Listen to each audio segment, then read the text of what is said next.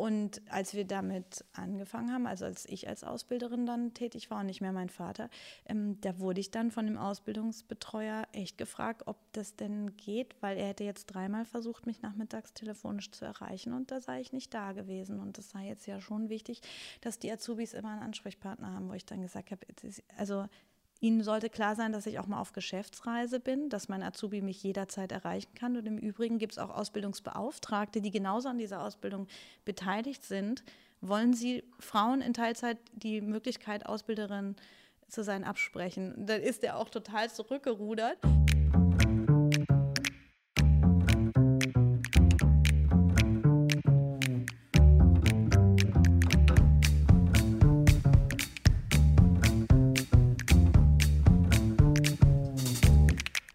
Vereinbarkeit von Beruf und Familie. Wie soll das denn gehen? Es geht. Irgendwie werden die meisten wohl antworten. Der Alltag zwischen Arbeit, Kindern und den eigenen Bedürfnissen ist eine Riesenherausforderung. Das liegt natürlich auch ein bisschen am eigenen Anspruch, aber besonders an strukturellen Problemen wie starre Arbeitsmodelle, fehlende Kinderbetreuung und dass Care-Arbeit nicht bezahlt wird. Und damit willkommen zu Menschen in der Arbeitswelt, der Podcast von Heikes und Carstens. Wir sind ein Hamburger Beratungsunternehmen. Ich bin Lucy Kluth. Hi.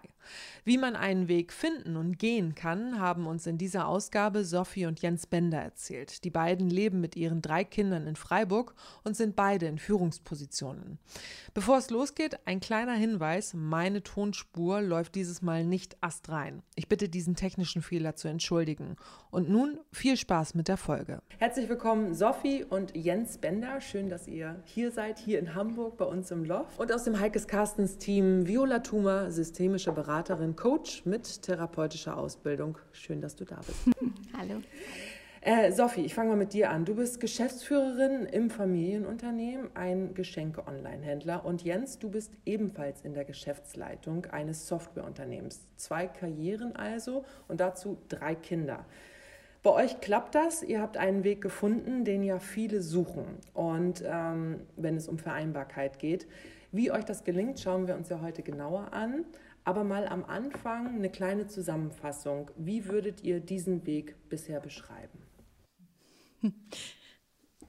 Fang du an. ja, ich habe gerade erstmal äh, überlegt, ob, ähm, ob man das so stehen lassen kann, dass uns das gelingt. Also ähm, das ist, glaube ich, äh, von Tag zu Tag immer Betrachtungs- und Ansichtssache. Aber so im Großen und Ganzen haben wir das Gefühl, dass es klappt. Aber ähm, ich würde auch sagen, dass genau das den Weg ausmacht, dass es, ähm, dass wir oft abgebogen sind und dann wieder zurück und woanders abgebogen und dass es so ähm, stetig in Veränderung bleibt. Und ähm, wir haben ja auch im Vorfeld äh, zum Termin heute drüber nachgedacht, äh, was wir so als bezeichnend finden für unsere Familienarbeitsführung. Und ich denke, diese stetige Veränderung und dieses dauernd gucken, stimmt's noch, ist alles im Gleichgewicht, passt das zusammen?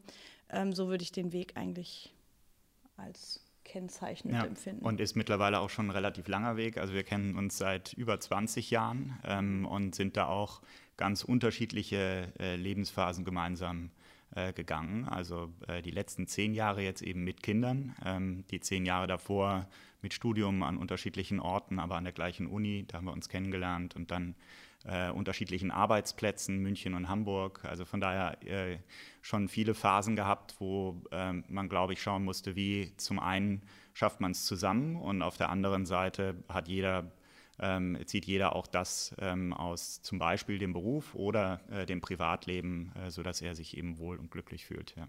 Hm, Viola, du hast dir mhm. das Thema ausgesucht. So läuft das hier bei uns im Podcast. Die Teammitglieder von Heikes Carstens kommen und sagen, ich möchte darüber reden. Und äh, du hast dir ja dieses Thema ausgesucht und du coachst ja auch viele Führungskräfte und ihr beiden seid eben auch Führungskräfte. Wie groß ist denn der Redebedarf über die Vereinbarkeit von Familie und Karriere? Mm, ich halte den Redebedarf für sehr groß. Der verklausuliert sich oft hinter anderen Themen. Also manchmal versteckt er sich hinter äh, meine Frau oder mein Mann versteht das nicht, aber im Endeffekt geht es um Vereinbarkeit, dass der eigene Beruf sehr wichtig ist, dass die eigene Karriere sehr wichtig ist. Also es geht nicht oft explizit um das Thema Vereinbarkeit, sondern immer um die Indi oder eher um die individuelle Seite dieses Themas. So, wie kann ich das denn jetzt so für mich lösen? Das ist es natürlich auch ein gesellschaftliches Thema, das, ähm, das weniger häufig ähm, wobei es nimmt schon langsam zu, aber transparent gemacht wird, was das, äh, was die Vereinbarkeit für ein, genauso wie du es gesagt hast, für ein andauernder Prozess ist, wo man immer wieder gucken muss, passt es noch, geht es irgendwie zusammen? Ähm, und so Konflikte ja bei uns gesellschaftlich nicht unbedingt das sind, womit wir gerne nach außen gehen, was wir gerne irgendwie mit anderen teilen. Und die, die Herausforderungen, die für, für Familien, aber auch für Einzelpersonen, also wie vereinbare ich Arbeit mit ähm, mit Privatleben, mit, mit Ich, mit Familie, mit, mit all dem, was da so äh, was da so zusammenkommt in so einem Leben. Mit Kindern äh, nochmal ganz andere Priorität. Ähm, also dieses Konflikte mit Konflikten und diesen Herausforderungen hinterm Berg halten und gleichzeitig von allen suggeriert bekommen, oh nee, es läuft bei uns, weil, mm. weil so diese unangenehmen Seiten nur in sehr, sehr, sehr vertraulichen Kreisen häufig angesprochen werden. Das erlebe ich häufig, dass viele denken, hey, aber bei den anderen geht's doch und das, äh, mhm. da ist es doch so, die macht das und der macht das und wenn du mal genauer hinguckst, nee, nee, nee, nee, ganz so pauschal ist es nicht. Also der Gesprächsbedarf, um das kurz zu machen, den schätze ich als sehr hoch ein und vor allen Dingen so das auch sichtbar zu machen, dass das ein Thema ist, das ähm, halte ich für sehr wichtig. Dass es auch ein Thema ist, bei dem man sich ausprobieren muss, finde ja. ich. Also ähm, ich äh, empfinde da auch einen extrem großen Druck gesellschaftlich, aber durchaus auch innerhalb von Partnerschaften, mhm. weil man für vieles für selbstverständlich hält. Und das ist irgendwie bei uns so eine, so eine Erfahrung mit der Zeit, dass alles ausgesprochen werden sollte. Also jeder Anspruch, jede Erwartung, weil, es, äh, weil man sonst selbst mit dem Menschen, von dem man glaubt, man kennt ihn am besten, doch immer wieder Missverständnissituationen ja. erlebt. Und ähm, das Ganze wird ja nicht einfacher in Social-Media-Zeiten, wo dir dann noch von allen Seiten suggeriert wird, dass ja äh, Karriere und äh, Aussehen und Privatleben und äh, Ehrenamt alles super fluppen kann. Und ja, über das Scheitern spricht keiner dabei. Nee. Also es gibt ja immer so ein paar, die sich mal so auftauchen mit so, ich war überfordert, ich hatte Burnout oder so, aber das ist ja auch das dann das sehr Extrem. extrem. Genau, genau das, das, ist dann das totale ja. Extrem und also auch, als würde man sich damit schon fast irgendwie schmücken können, dass man jetzt so damit rausgeht. Das, ich denke, das ist ja nun auch nicht das, worum es geht, sondern welche Möglichkeiten gibt es, welche Herausforderungen sind so die, die, die viele haben und welche, welche Lösungsansätze kann es irgendwie geben, von strukturell über individuell. Und das ist, glaube ich, der Knusus Knacktus, dass man halt echt immer gucken muss, was ist ähm, was passt zu den Menschen? Also wer, wer, hat welche Präferenzen, wer will welches Lebensmodell, wer hat, wie du sagst, wer hat welche Erwartungen? Das wird auch nicht die 40, 60 Jahre, die man dann irgendwie zusammen unterwegs ist, immer gleich sein, ja. sondern das verändert sich ja auch.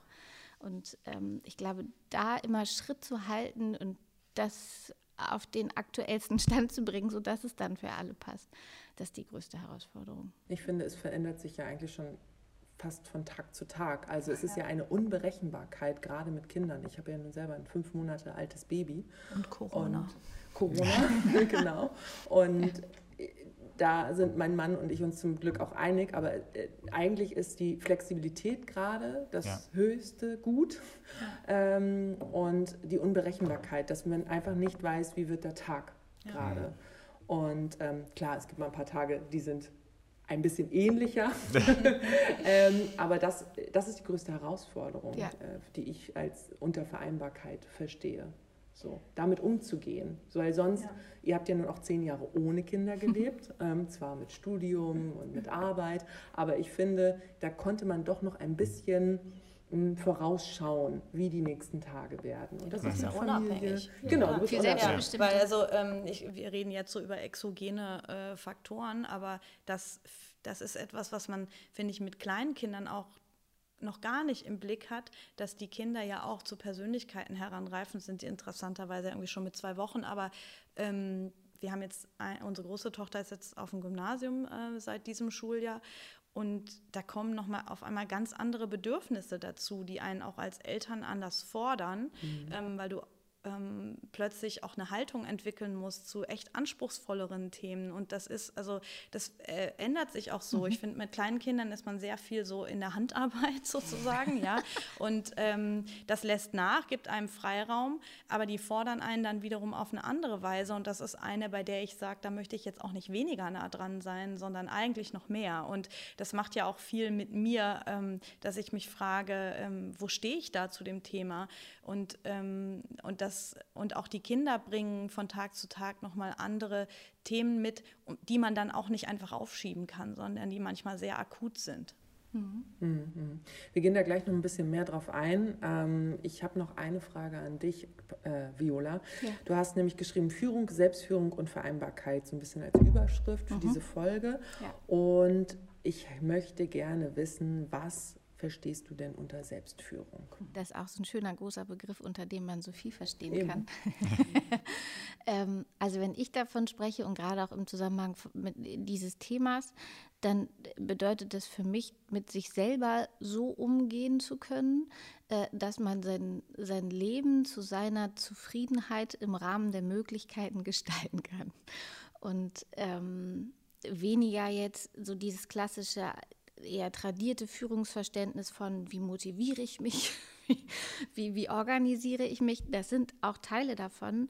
Aber es ist, glaube ich, eher der Aspekt von sich selbst kennen, zu wissen, was man braucht, was das auch ist, was einen auf die Palme bringt und wie man dann wieder runterkrabbelt. Und ähm, das sich immer wieder zu hinterfragen, um es äh, quasi anzupassen können, damit diese Zufriedenheit ähm, im Idealfall bleibt. Und das ist eher ein Pendel, als dass es ein, ein Fixpunkt ist äh, in, in, meinem Verständnis. Also Selbstführung ist das, wie, wie gehe ich mit mir um und kenne ich mich so gut, dass ich mit mir gut umgehen kann oder was braucht es dafür gegebenenfalls noch. Was würdet ihr sagen, wo steht ihr da? Also ich, ich glaube, äh, generell muss man auch sagen, auch wir ähm, lernen immer dazu und passen uns an. Also deswegen würde man nie sagen, wir sind irgendwie bei 100 Prozent. Ich glaube, wir haben gerade bei dem Thema Selbstführung so die letzten zwei Jahre nochmal viele Fortschritte gemacht, äh, weil also in der Corona-Zeit man, glaube ich, viel mehr nochmal auch aus der Metaperspektive auf sich selber draufschaut und sich fragt, was ist mir denn im, im Leben wichtig? Wir haben das auch gemeinsam gemacht. Was ist uns gemeinsam wichtig? Was sind ähm, äh, Themen, die besonders hohe Prioritäten haben? Und das gibt einem eine gewisse Kalibrierung ähm, und äh, also zumindest bei mir auch immer die Möglichkeit, dann nochmal zu sagen, ich nehme mal einen Schritt zurück und frage mich, äh, bin ich hier wirklich richtig unterwegs und, äh, und ähm, entspricht das dem, was ich jetzt auch wirklich, ähm, wirklich machen will ähm, und was auch äh, insgesamt für das, was mir wichtig ist, Familie, Freunde, ähm, äh, aber natürlich auch berufliches äh, Fortkommen, äh, dass das eben entsprechend gut zusammenpasst. Ja. Ja. Und ich glaube, das ist eben der Punkt, dass sich das immer wieder, dass sich das halt auch wieder verändert. Also das, was man will, das, was man braucht. Das ist also wirklich Lebensphasen, aber auch Typ und Entwicklungs-, also es gibt ja manchmal Einschläge im Leben, mit denen rechnet man nicht, die einen irgendwie aus der Bahn werfen, die nochmal ganz andere Themen irgendwie auf den Plan rufen. Da braucht man in Situationen oder Corona jetzt äh, ganz andere Themen, die man über sich lernt oder aber auch verstehen ja, muss ist jetzt ein schwieriges Wort, aber die hilfreich sind zu verstehen, ähm, damit man mit sich gut umgehen kann und auf eine gewisse Art für sich gut sorgen kann, ähm, dass man da gesund und zufrieden durch schwierige Zeiten auch durchkommt. Ich glaube auch, dass man die Maßnahmen anpassen muss, aber äh, wir haben äh, nicht wegen Corona, sondern das kam dann eigentlich fast zufällig, die Gleichzeitigkeit haben wir ein Coaching gemacht, auch ähm, zusammen. Mhm. Und ähm, haben da auch sehr explizit die Ziele, nicht die Ziele, sondern eigentlich, wo, was möchten wir vom Leben, das auch mal schriftlich fixiert. Das ja. ähm, fanden wir besonders, darf ich da wir sagen, also ja, ja. ich fand das besonders anregend und, ähm, und äh, ich war mir, glaube ich, meiner Werte schon vorher auch bewusst, aber das mal wirklich so fokussiert auch dann runterzudampfen, ähm, auch sich beschränken zu müssen, und dazu gehörte auch ähm, so eine Definition äh, in den verschiedenen Rollen, die man so inne hat. Und ich muss sagen, so sehr sich die Maßnahmen auch unterscheiden, die ich vielleicht ähm, unternehme, um mich ähm, selber zu führen. So finde ich, fand ich das besonders bereichernd festzustellen, dass diese Werte doch aber gleich bleiben. Also mhm. das ist was, was nicht weggeht. Und mir hilft das total, mich regelmäßig auch darauf zu besinnen, weil es ähm, viel einfacher macht, ähm, Dinge nicht zu tun zu denen ich mich vielleicht sonst hätte verleiten lassen. Also zum Thema Selbstführung, das finde ich so einen ganz wichtigen Teil davon, für sich selber zu beschließen, mit was, mit was und auch mit wem möchte ich meine Zeit denn eigentlich verbringen. Ähm, was zahlt auf meine Lebensziele ein, die ich ja nicht verfolge, um dann irgendwie einen Haken dran zu machen, sondern von denen ich glaube, dass sie einen Beitrag dazu leisten, dass ich glücklich sein kann im wahrsten Sinne des Wortes und zufrieden, auch zufrieden mit mir selbst, so mit meinem, mit meiner Rolle in der Welt. Und ähm, deswegen glaube ich, nach diesem Coaching habe ich das Gefühl, da habe ich einen großen Sprung gemacht beim Thema Selbstführung und das andere, würde ich auch sagen, war Corona schon auch so eine, so eine Kraft, die einfach uns dazu gezwungen hat, uns mit ähm, gerade diesem Mental Load-Thema und so auch auseinanderzusetzen und da echt tief reinzugehen, weil auf einmal acht Stunden Telefonkonferenz bei jedem im Kalender standen und das einfach nicht funktioniert hat. Ähm, und da, das hat uns dazu gezwungen, viele Dinge wirklich mal zu verbalisieren, eben dieses viele Unausgesprochene und ähm, hat uns ganz viel dabei geholfen, ähm, unseren Alltag noch mal besser so zu strukturieren, dass ähm, die Bedürfnisse von hoffentlich allen fünf Familienmitgliedern noch ein bisschen reibungsfreier, glaube ich, ähm, befriedigt werden können. Ja, Mental Load, das ist die Arbeit hinter der Arbeit, ja. kann man sozusagen. Also ich äh, habe da mal ein schönes Beispiel gelesen. Nicht nur das Kind in die Kita bringen, sondern auch daran denken, den Impfpass mitzugeben. Nicht einkaufen, sondern die Einkaufsliste machen genau. und überlegen, für was ich das verwende, was da drauf steht. ja, genau. Ähm, weil du es jetzt selber angesprochen hast, seid ihr da äh, ins Klischee gerutscht während Corona sozusagen? Ist, die, ist Mental Load bei dir gelandet oder wie war das bei euch? Da ist es evident geworden, würde ich sagen. Ähm, äh, ich finde auch immer echt wichtig, auf beide Seiten beim Mental Load hinzuweisen. Also es ist definitiv was, was Frauen belastet. Und ich muss sagen, als ich diesen Begriff das erste Mal gehört habe, hat das bei mir schon zu so einer Erleichterung geführt. Dieses, die Erkenntnis, dass das nicht irgendwie, dass das nicht mein eigener Wahnsinn ist, dieses, äh, dieser äh, Gedankenhamster, der da ja. dauernd in dem Rad rumrennt, sondern dass das tatsächlich ein Phänomen ist, irgendwie, was man benennen kann. Und alles, was man benennen kann, kann man dann ja auch greifen und diskutieren und, und gemeinsam auch ähm, verarbeiten oder, oder für sich auseinanderdividieren. Und ähm, ich würde, also ich gehe aus diesem Corona-Ding total gestärkt raus, weil das tatsächlich dann so äh, gewumst hat, dass wir das wirklich auf den Tisch bringen mussten. Und ich glaube, das war auch irgendwie dann zu der Zeit, dass ich diesen Begriff äh, das erste Mal so wahrgenommen habe. Und wir haben jetzt nicht diese berühmte Liste gemacht, wo man alles draufschreibt. Ähm, ich glaube, wir sind einfach mit unserer beruflich bedingten Projektmanagement-Kompetenz dann eher so daran gegangen, dass wir dann, äh, dass zum Beispiel ich auch mal sagen konnte, für mich ist es einfach wichtig, wenn du eine Aufgabe übernimmst, dass du sie von Anfang bis Ende machst, dass ich komplett da raus bin. Mhm. das war auch für mich ein Erkenntnisprozess, denn es gehören ja eben immer die beiden Seiten dazu. Die eine ist, dass die Aufgabe einfach oft selbstverständlich bei der Frau landet und die andere ist, dass, und da nehme ich mich überhaupt nicht aus, man als Frau oder ich als Frau auch dazu tendiere, die Dinge an mich zu reißen und auch immer ähm, äh, noch so die Oberhoheit darüber zu bewahren, ähm, wie die jetzt ausgeführt wird oder mir rausnehme, wenn sie ausgeführt ist, sie am Ende zu beurteilen oder noch mal kurz meinen Senf dazu zu geben, wie ich das aber besser gemacht hätte. Und ähm, das war in der Tat ja. ein Grund dafür, dass man dann selber vorher nicht schon sich aktiver eingebracht oder ich mich vorher nicht äh, aktiver eingebracht habe, mhm. äh, glaube ich. Also das Ge äh, Gefühl, ja gut, wenn dann das trotzdem sowieso noch mal kontrolliert äh, oder ähnliches wird, dann braucht man auch, äh, also dann braucht man es nicht ganz äh, zu übernehmen. Ne? Und äh, ich glaube, da haben wir in der Tat Stück für Stück, und da sind wir immer noch äh, lange nicht so, dass wir sagen würden, das ist irgendwie im Gleichgewicht. Äh, zum einen spüre ich mehr Mental Load bei einigen Themen, ähm, aber äh, Stück für Stück haben wir äh, Themen übertragen und dann eigentlich auch ganz, äh, sodass dann die Themen bei Sophie von der Liste weg sind und bei mir auf der Liste mit drauf sind. Ähm, das ist interessant, was du gerade sagst, dass du das jetzt mehr verspürst. Da ja. haben wir noch nie drüber gesprochen. Ich glaube, das ist halt auch eine der unangenehmen Wahrheiten, die zur Vereinbarkeit oder zu Gleichberechtigung dazugehört. Das, was bei der einen Seite wegkommt, kommt bei der anderen dazu. Das wird ja nicht, also, ne, dass, äh, dass das unangenehm ist, liegt ja nicht an der Blödheit der Frauen, dass die das halt nicht irgendwie vernünftig organisiert kriegen, sondern dass es einfach blöde Aufgaben sind. Ja, ja löst sich auch nicht der automatische Staubsaugerroboter das äh, Problem. Wobei der schon mal gut der, ist. Der hilft, ja, ja, d'accord. Ja, was glaube ich aber auch falsch wäre, wäre zu sagen, Mental Load ist jetzt nur etwas, was sich auf das Privatleben bezieht. Ja. Weil, also ja. ich kenne Mental Load auch schon aus dem Jobkontext. Ja. Oh, wirklich? Äh, ja, dass da halt irgendwie einem dauernd äh, Themen kreisen, wo man merkt, ah, vielleicht hat der Mitarbeiter das nicht zu Ende abgeschlossen und dann muss ich da nochmal nachhaken oder ähnliches. Und von daher ist das aus meiner Sicht schon auch ein Thema, wo dann eben äh, wo vielleicht mir vorher nicht klar war, wie viele Themen äh, tatsächlich im Privatleben da noch parallel existieren mhm. ähm, und wo, äh, wo ich sagen würde, zumindest das äh, übt schon äh, den Druck aus oder mentalen, äh, die mentale Last, äh, die ich vorher an manchen Stellen aus dem Berufsleben auch schon kannte. Ne? Also was, was es nicht klein machen soll, weil äh, ich weiß, wie viele Themen das wirklich sind. Ähm, äh, und für wie viele unterschiedliche Personen auch. Das ist dann ja auch irgendwie nochmal, das sind ganz viele Schubladen, in die man das dann einsortiert und manchmal vergisst man eine komplette Schublade so ungefähr.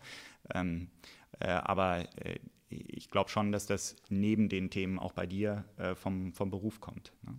Ja, aber es ist interessant, dass du das sagst, dass das bei der Arbeit ähm, also wenn man, wenn man das erlebt, wenn man zum Beispiel Mitarbeiter hat, die permanent ähm, so Dinge ähm, versanden lassen oder so, wo man dann merkt, ich, also mhm. wenn ich das von meiner Liste runter habe, an den oder die delegiert ähm, und das kommt dann nicht mehr zurück, ja. Ähm, dann wäre das ja ein Punkt, an dem man mit dem Mitarbeiter irgendwann mal äh, ins Gespräch geht und äh, darüber mhm. spricht und wo man sagt, wie kann ich vielleicht auch, wenn das jetzt äh, ein Mitarbeiter ist und ich seine Vorgesetzte, wie kann ich dich vielleicht auch dabei unterstützen, das Thema Projektmanagement, wo dann ja offensichtlich ähm, was nicht stimmt, dich darin zu unterstützen, das besser hinzukriegen. Und das ist wieder so was, wo ich denke, das macht man dann im Privaten nicht. Es wird, also, ich hätte ja, jetzt auch gefragt, was so ein Unterschied, also ob, ob du in der Herangehensweise oder in der Lösung sozusagen des Themas beruflich andere Strategien wählst mhm. als im Privaten.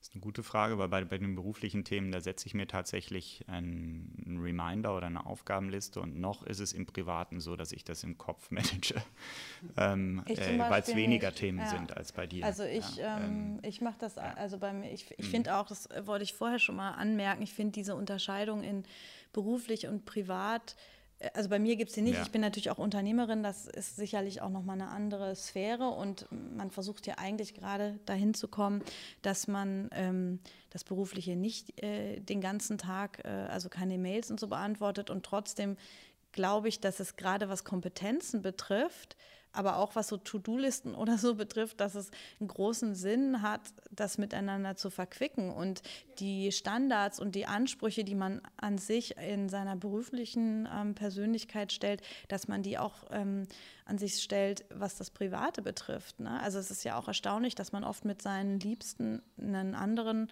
ähm, Umgangston pflegt, das würde man ja mit, mit keinem Mitarbeiter tun. Das ist natürlich mhm. oft auch ein Hinweis auf Vertrautheit und natürlich darf man auch zu Hause sich mal eher gehen lassen, aber so ganz grundsätzlich habe ich immer das Gefühl, dass die Maßstäbe, die man sich beruflich setzt, dass die im Privaten genau die gleiche Geltung haben dürfen, weil es gute Maßstäbe sind in den meisten ja. Fällen. Ne? Und auch so dieses also so Zeit einteilen, das ähm, ist auch häufig ein Thema, so wenn es dann darum geht, wann habe ich denn Zeit für mich neben all dem, was so zu erledigen ist, von also im beruflichen, im privaten, einfach damit, äh, damit alle was zu essen zu haben, um es jetzt mal aufs mhm. Wesentliche äh, so runterzudampfen.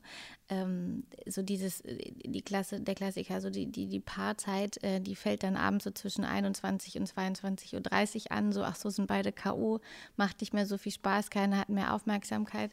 Das ist ein strukturelles Thema, aber es wird dann häufig der anderen Person attribuiert als ähm, fehlendes Interesse, so im Sinne von, du fragst mich ja gar nicht, wie es mir geht und wie mein Tag war und so. Und dann, ja, nee, ich bin eigentlich nur fertig. Also nicht mal das bin ich dir wert. Also solche Sachen, die dann aus eher, würde ich jetzt einfach mal behaupten, der Tatsache geschuldet sind, dass es zu einem Zeitpunkt stattfindet, an dem keiner irgendwie noch in, in mhm. seiner vollen Kraft oder in der Lage keine Ressourcen mehr hat. Genau, keine Ressourcen mhm. mehr hat.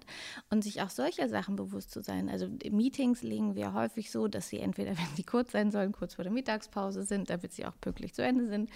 Oder äh, wichtige Themen dann am Vormittag und persönlichere eher nochmal abends so zum Telefon greifen und so.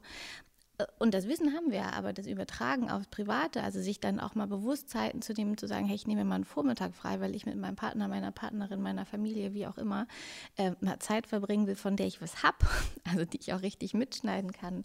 Ähm, sowas passiert witzigerweise selten. Also dieses, das sozusagen auch die, die, wie soll man sagen, die Erkenntnisse, dass man, was man aus dem Job hat, ins Private zu übertragen oder umgekehrt, das passiert ganz wenig nur oder so in ersten vorsichtigen Schritten. Und es ist auch ein wichtiger Teil von dieser Vereinbarkeit. Ne? Also ja. wir reden jetzt hier auch nur über Vereinbarkeit von Familie im Sinne von Kindern und Beruf, aber das kommt ja auf uns alle zu, auch auf die ohne Kinder, dass es sicherlich auch mal noch eine Zeit der Vereinbarkeit von Pflege ja. und ähm, Beruf zum Beispiel geben kann. Und ähm, ich stelle mir vor, ich bin in der Situation nicht, aber ich stelle mir vor, dass man dann umso mehr auch Kraftressourcen braucht, weil bei Kindern kriegt man auch wahnsinnig viel zurück und man weiß, die werden älter und so. Wenn man dann äh, Eltern pflegt, ähm, dann weiß man ja, dass es nur in die andere Richtung sich entwickeln wird. Deswegen unterstelle ich mal, dass man da besonders viel Kraft braucht. Und ähm, das finde ich zum Beispiel eine extreme Herausforderung, das auch noch einzubauen. Also dieses, mhm. ähm, die Zeiten für sich selbst und die dann auch ohne schlechtes Gewissen zu genießen. Also das, ähm, das glaube ich, ist bei aller Sichtbarkeit, die das Thema hat, immer noch nicht so vorgesehen. Und ich glaube, für alle, die dann noch in strategischen Positionen arbeiten, äh, auch die Zeit zum Denken. Also mal ja. wirklich, meine Tochter hat gestern zu mir gesagt, wieso, wieso äh, denkst du eigentlich immer so viel unter der Dusche? Weil ich sage irgendwie dauernd, ich habe äh, vorhin unter der Dusche habe ich nochmal äh, folgende, folgende Idee gehabt und so. Und ähm, ich habe gesagt, das ist die, fast die einzige Zeit, die, in der ich wirklich mal mich nur mit mir selbst beschäftige.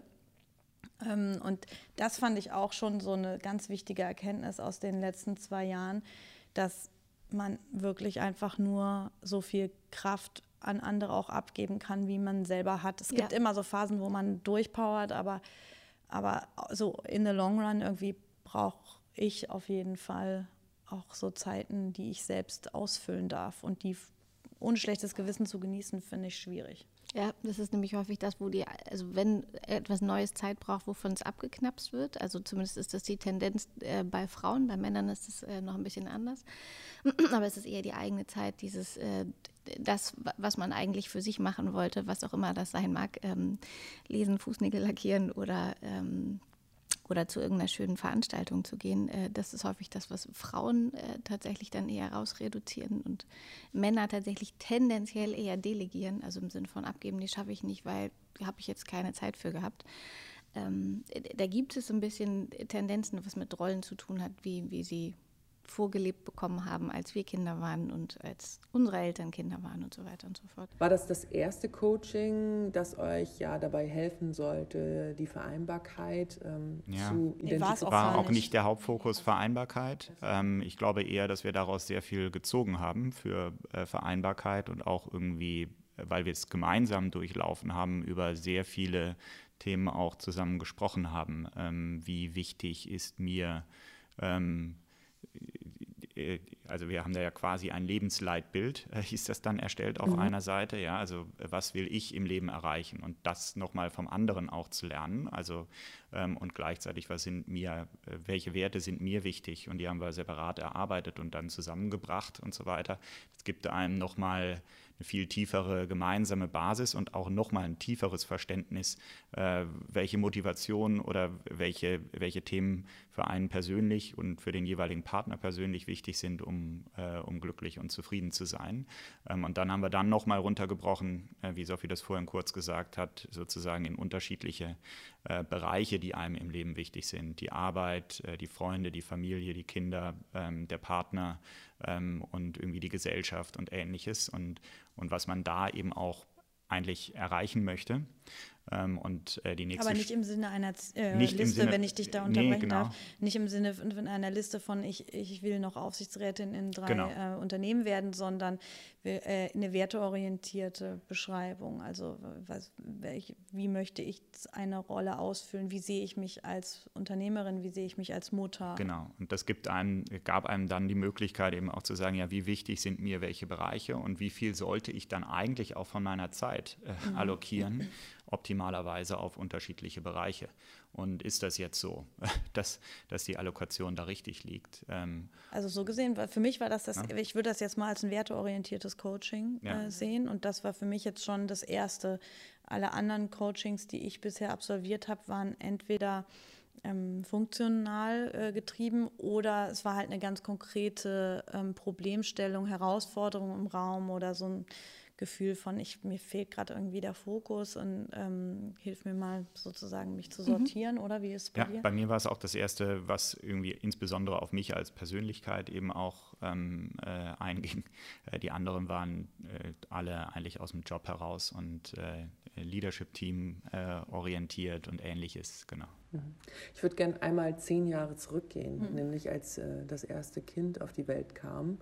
Wie ja, wie seid ihr da rangegangen? Also jetzt haben wir schon viel erfahren über euch und äh, man hat ein gutes Bild von Familie Bender, finde ich schon. Aber wie war das? Äh, wart ihr euch sofort einig? Äh, wir gehen beide mhm. sofort wieder in die Jobs, jemand mhm. bleibt länger zu Hause, jemand muss zurückstecken, jetzt das erste halbe Jahr. Also wie, wie war das? war ein bisschen speziell, deswegen, weil ich äh, in der Promotion war und mhm. ähm, und gleichzeitig äh, immer so projektmäßig remote äh, in meinem jetzigen Unternehmen gearbeitet habe. Ähm, und deswegen ähm, war das da noch nicht so ein Zurückgehen. Also da war ich sehr stark meine eigene Chefin und ähm, Jens war im eigenen Unternehmen. Ja, und konnte deswegen sozusagen zumindest auch die Zeiträume ähm, vielleicht flexibler gestalten, als das bei anderen Personen der Fall ist. Ich glaube, das ist auch immer wichtig, ähm, war aber für uns trotzdem immer natürlich auch äh, in der Langfristplanung ähm, ein Thema, wie kriegen wir bestimmte Lebensphasen oder Abschnitte optimalerweise eben auch mit dem Berufsleben kombiniert. Ne? Also ich finde fast interessanter ist, wie dann unser mm. vermeintlich zweites Kind kam, was ja dann Zwillinge wurden. Ähm, und das war äh, das war total Kontrollverlust. Also da war ich dann schon ähm, richtig, da sind, waren wir dann ja. schon umgezogen nach Freiburg, wo wir heute wohnen, wo eben mein elterliches Unternehmen ist, das ich übernommen habe. Und ähm, ich hatte mir, ich hatte so den perfekten Plan fürs zweite Kind. Ich habe dann gedacht, ah, super, dann äh, laufe ich morgens mit dem Kinderwagen ähm, ins Büro und dann im Meetingraum kann ich dann stillen und dann irgendwie das hatte ich mir alles supi äh, ausgemalt und dann sollten das zwei Kinder werden. Und allein, ich meine, allein stillen, ne, jeder, der das schon gemacht hat, von zwei Kindern, das ist am Anfang habe ich gefühlt irgendwie gar nichts anderes gemacht und hatte dann, habe da die Diktierfunktion meines Handys zum Beispiel sehr schätzen erklären. ähm, aber ähm, da also da hatte ich dann ja immer den Vorteil, dass ich eben selbstständig war und auch die Zeiteinteilung selber ähm, gestalten konnte und genauso hab, haben wir das dann auch gemacht. Also ich glaube, auf dem Papier arbeite ich bis heute Teilzeit, aber das ist ja so total fließend. Ne? Und ich finde das auch nicht schlimm übrigens. Also im Gegenteil, ich, ich, also wir arbeiten uns auch ein bisschen an der Frage ab, wie gehen wir mit dem Handy im Familienhaushalt um, weil jetzt unsere, bei unserer großen Tochter wird das jetzt irgendwann mal ein Thema. Und ähm, da wollen wir natürlich einerseits Vorbild sein und andererseits denke ich so, ja, also ich sitze halt nie auf dem Sofa und gucke YouTube-Filmchen, sondern ich gucke dann nochmal in meine E-Mails, ich gucke in Slack, ich, ich, mein Arbeitstelefon ist auf mein Handy umgeleitet, damit ich einfach auch erreichbar bin und ich möchte auch für meine Mitarbeiter und Mitarbeiterinnen da sein, wenn die mich brauchen. Und insofern ähm, ja, jetzt bin ich ein bisschen vom Thema abgekommen. Also es war kein, äh, da war Zurückstecken jetzt nicht geplant, sondern ich habe einfach gemacht, was ging. Ja, und dann kamen sehr schnell auch Organisationen natürlich an den Start nach einer kurzen Phase der, äh, der Überrumpelung, glaube ja. ich. Ähm, äh, ja. Das war quasi kurz vor den Weihnachtsferien, dass wir es erfahren haben. Und dann hat man ja zu, zum Glück bei Kindern auch noch äh, einige Monate Zeit, dann zu überlegen, wie geht man damit jetzt um. Ähm, und dann haben wir insbesondere eigentlich, der Winterurlaub war anstrengend, weil ja. wir uns da viel Gedanken äh, gemeinsam auch darüber gemacht Hilfe. haben, wie wir es organisiert bekommen. Und dann haben wir auch ein Au-pair-Mädchen gehabt, was unterstützt. Ich glaube, da hat uns beide überrascht, äh, dass ein Au-pair-Mädchen auch Betreuung braucht oder viel, äh, also was das Mental Load-Thema angeht, ne, ähm, mhm. ja, da muss man, da muss man schon, ja genau, auch, auch viel im Detail erläutern, was wie gemacht werden muss und so weiter. Und ähm, äh, aber trotzdem war das dann das erste Jahr äh, bei den Kindern eine große Hilfe, weil Sophie ja. dann vormittags immer unterwegs war. Da war ich wiederum viel im Homeoffice auch. Ja. Ähm, und das Au-pair-Mädchen war da. Ich habe mich ums Mittagessen gekümmert. Ähm, äh, also ums Füttern gekümmert, weil das äh, Mittagessen hat schon Sophie zubereitet, muss ich gestehen, den Brei. Immer für ähm, eine Woche. Genau. Und äh, aber da haben wir dann eben äh, das organisiert bekommen. Ja, äh, mit da haben wir uns so die Bälle zugeworfen. Genau. Irgendwie. Und du warst, glaube ich, auch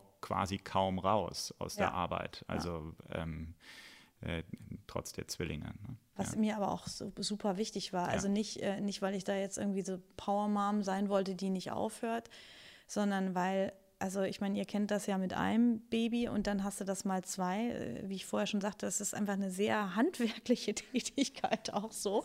ähm, und ähm, und also auch zwei Kinder stillen. Also ich kam mir zwischendurch echt vor wie so eine, wie so eine Milchkuh oder so. Es hat ja auch was sehr, ähm, was sehr Entwürdigendes mit dieser Pumpe. Und also unser Au-pair-Mädchen, die kam aus Georgien, die die musste, die hat wahrscheinlich die ersten drei Monate mich mehr oben ohne gesehen als mit was an.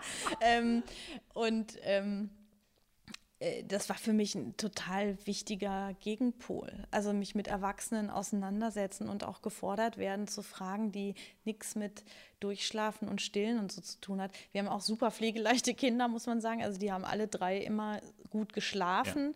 Ja. Ähm, das finde ich ist super wichtig dazu zu sagen, weil ich stehe immer mit offenem Mund vor Staunen vor Menschen, die Kinder haben, die bis zum dritten Lebensjahr irgendwie des Nachts viermal kommen oder ich, also wenn ich nicht schlafen kann, ich glaube, da bin ich nicht allein auf der Welt, dann kann ich auch nicht leistungsfähig sein. Das war bei uns echt immer super. Ähm, kann man einen anderen Podcast drüber machen. ähm, aber äh, das fand ich schon ein wichtiges. Ja, das wichtiges hat auch extrem Thema, geholfen, ne? weil beispielsweise im ersten Jahr dann meistens, nachdem ich sie mittags gefüttert habe, sind die dann in Mittagsschlaf gegangen und haben wie ein Uhrwerk zu ja. zweit da irgendwie zwei Stunden geschlafen und dann kam Sophie um 14.30 Uhr auch wieder nach Hause. Also, mhm.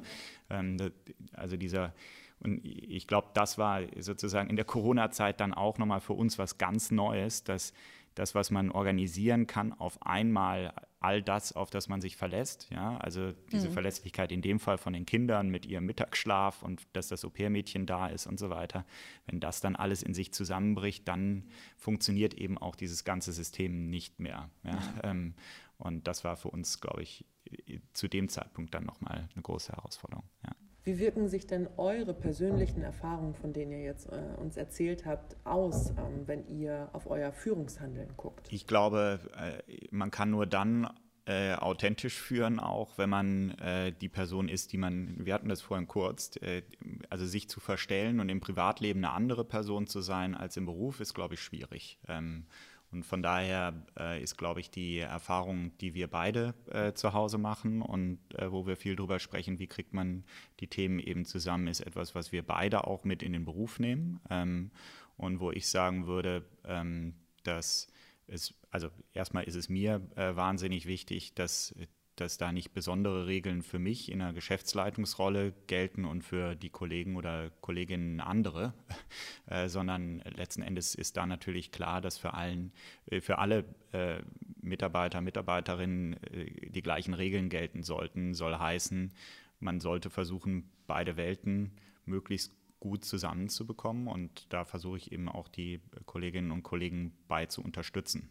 Ähm, ich glaube, das passiert dann noch mal mehr und besser, wenn man auch selber transparent darüber ist, wie man es persönlich äh, managt. Ähm, und, äh, und, eben auch da wieder auch was schief geht. Also ich finde auch, sich da nicht als die, die ja. perfekte Person zu mhm. präsentieren, sondern auch die, die Gab es auch die ein oder andere Gelegenheit im, äh, im Job. Ähm, ist ja klar, gerade im Homeoffice, wenn dann die Kinder äh, vorbeikommen, wo es dann irgendwie nicht gefühlt perfekt ist, auf der anderen Seite aber eben authentisch und echt, ja. Also selbst und in Kundengesprächen. Du hast ja auch einen Nachteil dadurch gehabt, ne? Ja. Also Kinder nee, wollten schon abgeputzt werden in Konferenzen. Ja. Und das, ja. da hat dann ja auch niemand hinterher empört aufgelegt oder so. Nee, genau. Ich glaube auch, dass das einem sogar eben die Möglichkeit gibt, gerade in der virtuellen Zeit sogar noch persönlicher rüberzukommen. Also weil dann nochmal mehr Einblick darüber ist, was ist das für ein Mensch und wie, reagiert der auch auf vielleicht unerwartete äh, Situationen. Aber ich, also wir, wir kamen von dem Punkt, ähm, wie agieren wir als, als Führungskräfte und wie nehmen wir das mit? Und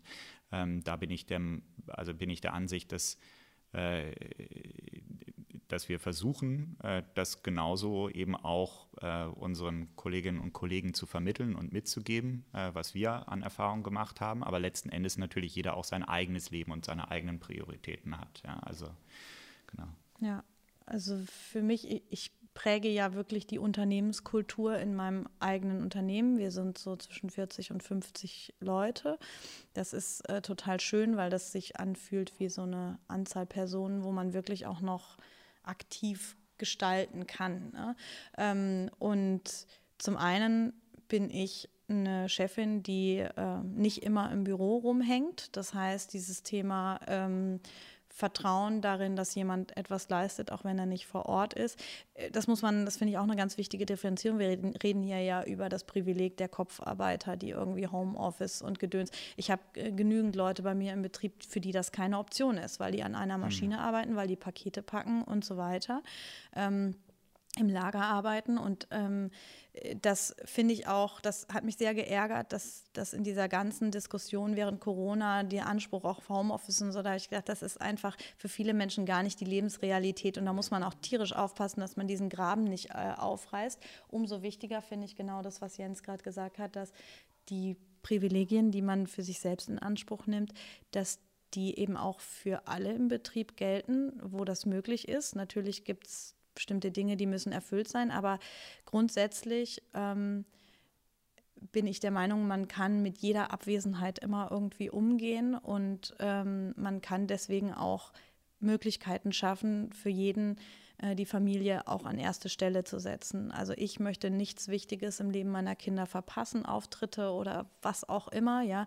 Und genau das gleiche Privileg möchte ich auch allen meinen Mitarbeitern ermöglichen, weil das wirklich sonst auf, aufs Lebensglück sich äh, auswirkt und das sollte so nicht sein. Und deswegen glaube ich, ist schon mal der erste Schritt, dass wir das überhaupt vorleben. Das zweite finde ich ist aber schon auch die Verpflichtung, aktiv in die Gestaltung mit einzugreifen. Ich habe jetzt den Fall nicht, aber ich habe mir fest vorgenommen, wenn meine jungen Kollegen Väter werden, dass ich die auf jeden Fall dazu verpflichten werde, mehr als diese doofen zwei Monate Elternzeit zu nehmen und dass ich auch durch Gespräche, mit denen sie schon dahin natschen möchte, dass, ähm, dass Elternzeit nicht heißt, dass man Mama beim Windeln wechseln zuguckt und dann irgendwie eine funky Reise macht, sondern dass man wirklich auch diese Zeit nutzt als Chance, an seine Kinder nah ranzurücken und eine Beziehung zu entwickeln. Und das, ähm, glaube ich, ist halt im kleinen Unternehmen noch viel einfacher möglich, weil ich ja auch ins Gespräch gehen kann mit jedem Einzelnen. Ja, aber das beschäftigt uns schon sehr. Und ähm, ich denke auch über, über ein bisschen abenteuerlichere ähm, Dinge nach. Ich traue mich noch nicht so ganz, aber ich glaube, dass wir da eben auch im kleinen Mittelstand die Chance haben, tolle Sachen auszuprobieren. Äh, dass man zum Beispiel Leute Vollzeit bezahlt, auch wenn sie nicht Vollzeit arbeiten, unter der Prämisse, dass beide Partner in Teilzeit gehen zum Beispiel. Das ist sowas, das, das trage ich so als Idee mit mir rum zum Beispiel. Und ähm, ich glaube, diese Ideen, die kommen einem vielleicht nicht, wenn man eben selber gar nicht so lebt. Also wenn man nicht diese mhm. Herausforderung auch hat. Und, ähm, und es gibt ja auch tatsächlich, also wie du, Mütter in Führungspositionen, wenn man sich da, also Frauen gibt es ja mittlerweile, toi, toi, toi.